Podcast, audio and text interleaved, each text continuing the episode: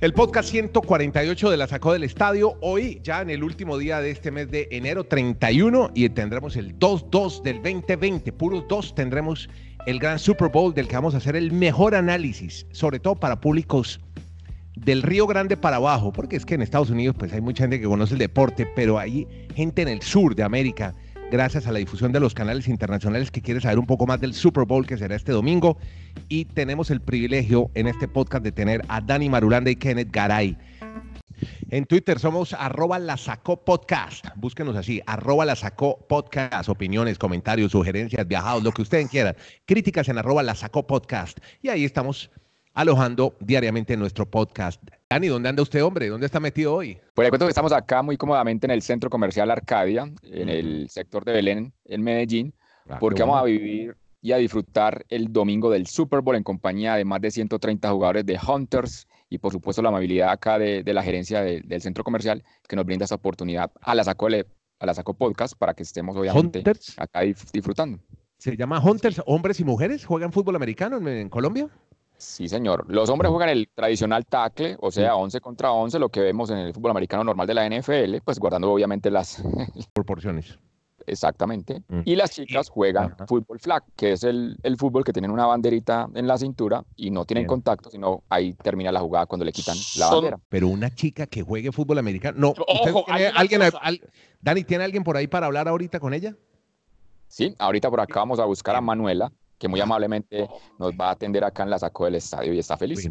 Bueno, mire, ya, bueno, metámonos de una vez antes de que Dani nos traiga sus invitados, futbolistas latinoamericanos, porque vamos a explicarle un poco a los de esta parte del mundo, los del sur, cómo es el fútbol americano y qué es lo que va a pasar este domingo, porque será el Super Bowl número 54.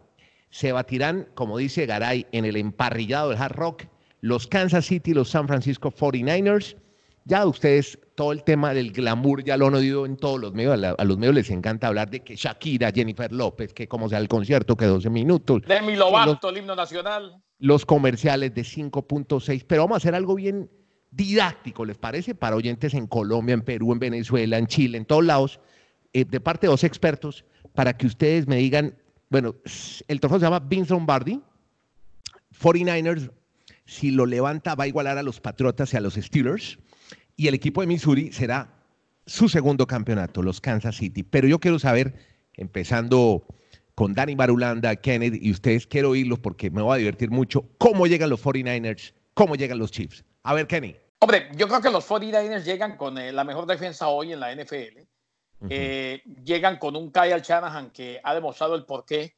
Ya está como entrenador en jefe, aunque tenía experiencia como asistente, sigue los pasos de su papá, llega con un Jimmy Garoppolo que es un quarterback eh, de sistema, no de un brazo superpotente, pero que ha sabido adaptarse y ha sabido limitar eh, sus intenciones de tiro, limitar sus eh, pases, con un buen juego terrestre, con un excelente juego terrestre. La última vez en el juego de campeonato ante los Green Bay Packers fue precisamente Raheem Monster la gran figura.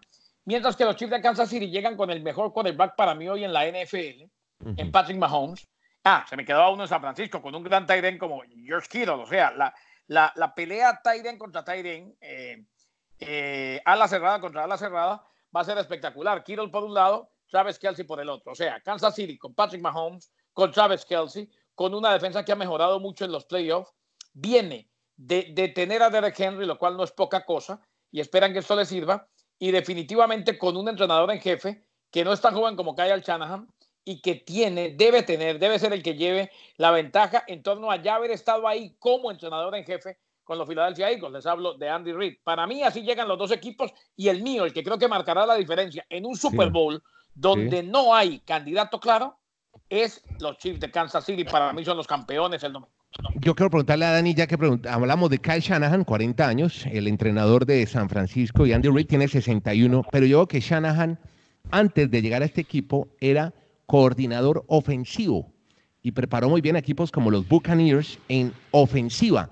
Como un tipo que trabaja tanto en ofensiva a los 40 años tiene el mejor equipo en defensa hoy de la NFL, Dani? Tiene una familia que toda la vida lo involucró en el tema del fútbol americano. Creo que de allí obviamente ha formado lo que decía que hay una gran defensa y es lo que ha mantenido a San Francisco. Y yo me vuelvo a, a la primera inquietud, Andrés, porque creo que lo va a hacer desde el punto de vista del hincha, del aficionado de San Francisco y de Kansas porque son extremos opuestos de esa temporada, cómo llegan al Super Bowl. Yo creo que ni el hincha más seguidor del equipo de San Francisco pensaba que iban a estar este año en el Super Bowl, porque el año pasado solo ganaron cuatro partidos. Este año el crecimiento exponencial pues los llevó a ganar 13 partidos.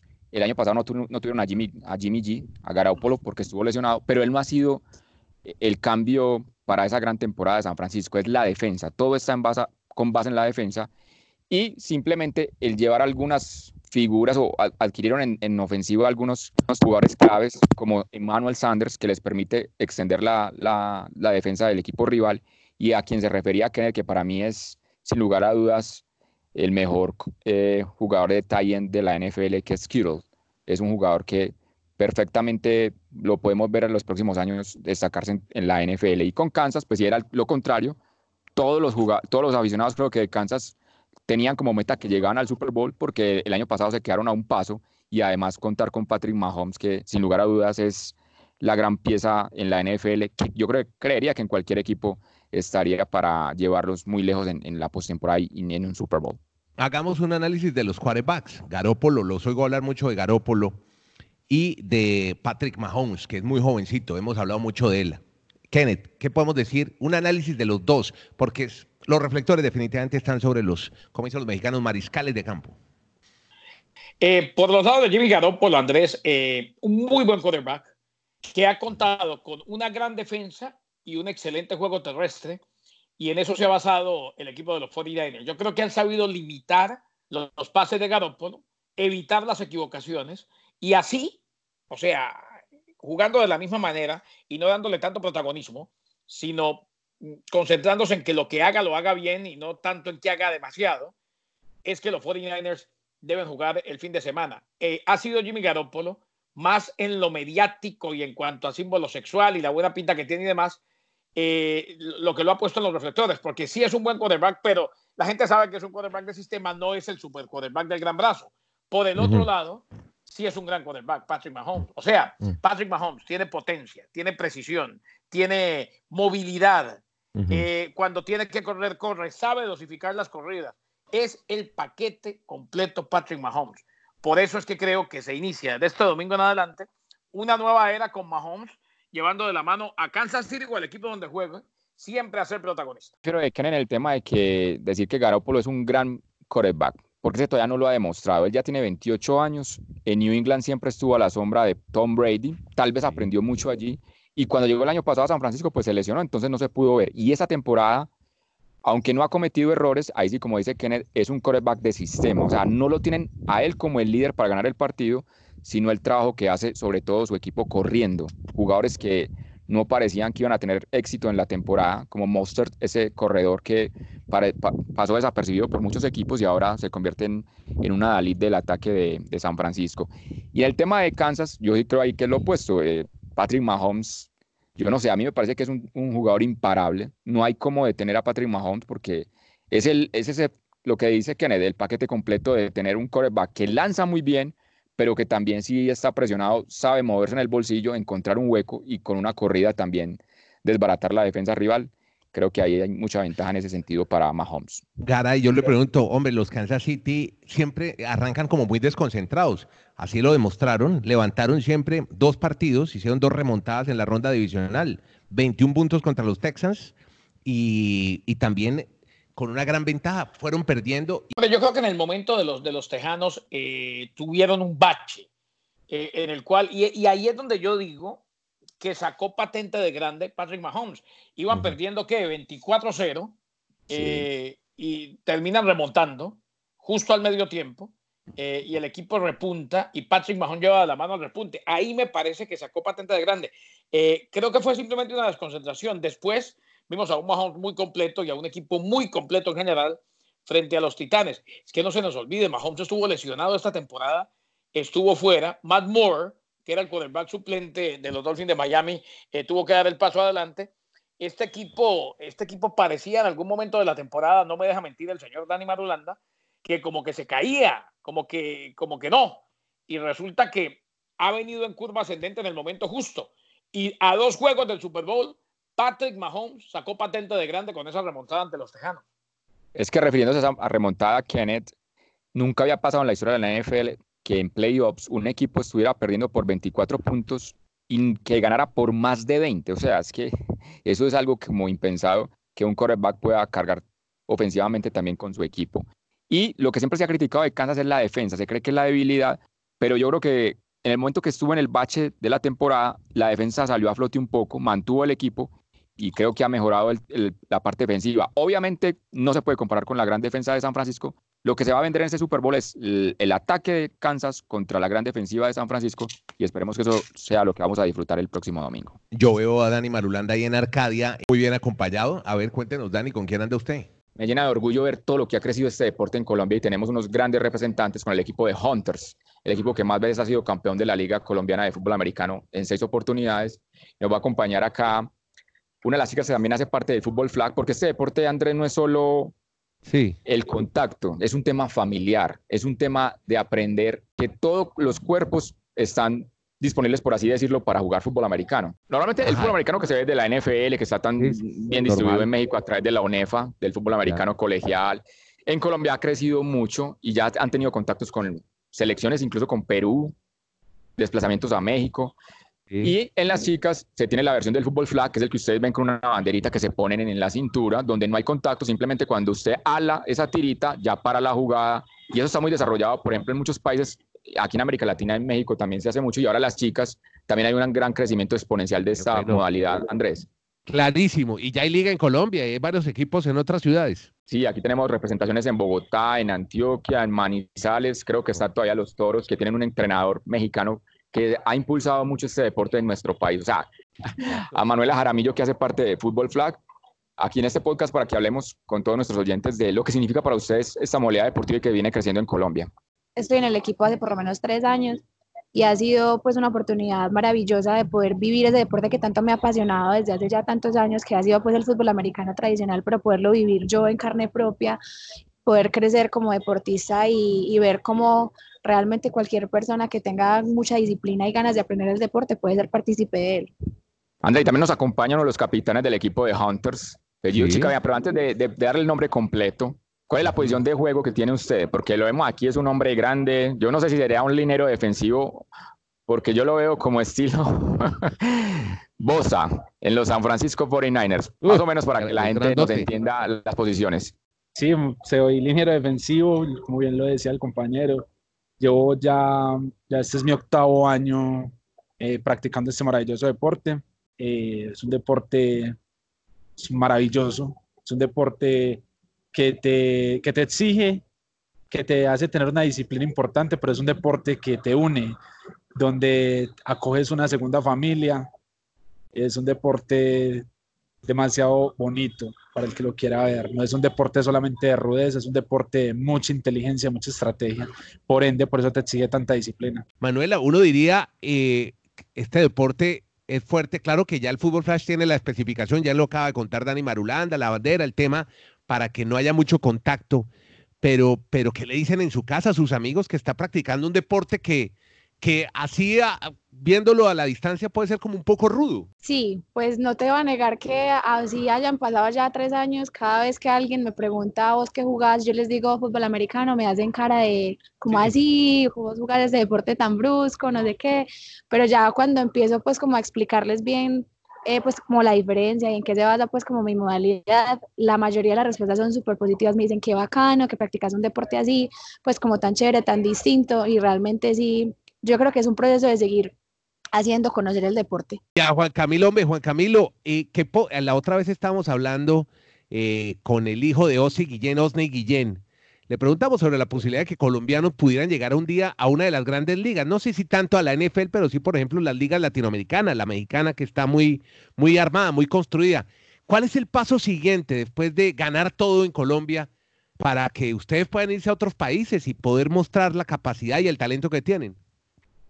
Eh, sí, me, encanta la pregunta porque en ese momento justamente creo que es el año en que más, más deportistas hemos exportado. En ese momento em, llega a México al equipo de Raptors eh, para practicar, para jugar en la UNEFA, nuestro coordinador ofensivo Andrés Villa, que es nuestro receptor número uno, eh, receptor de la selección Colombia de Hunters Medellín.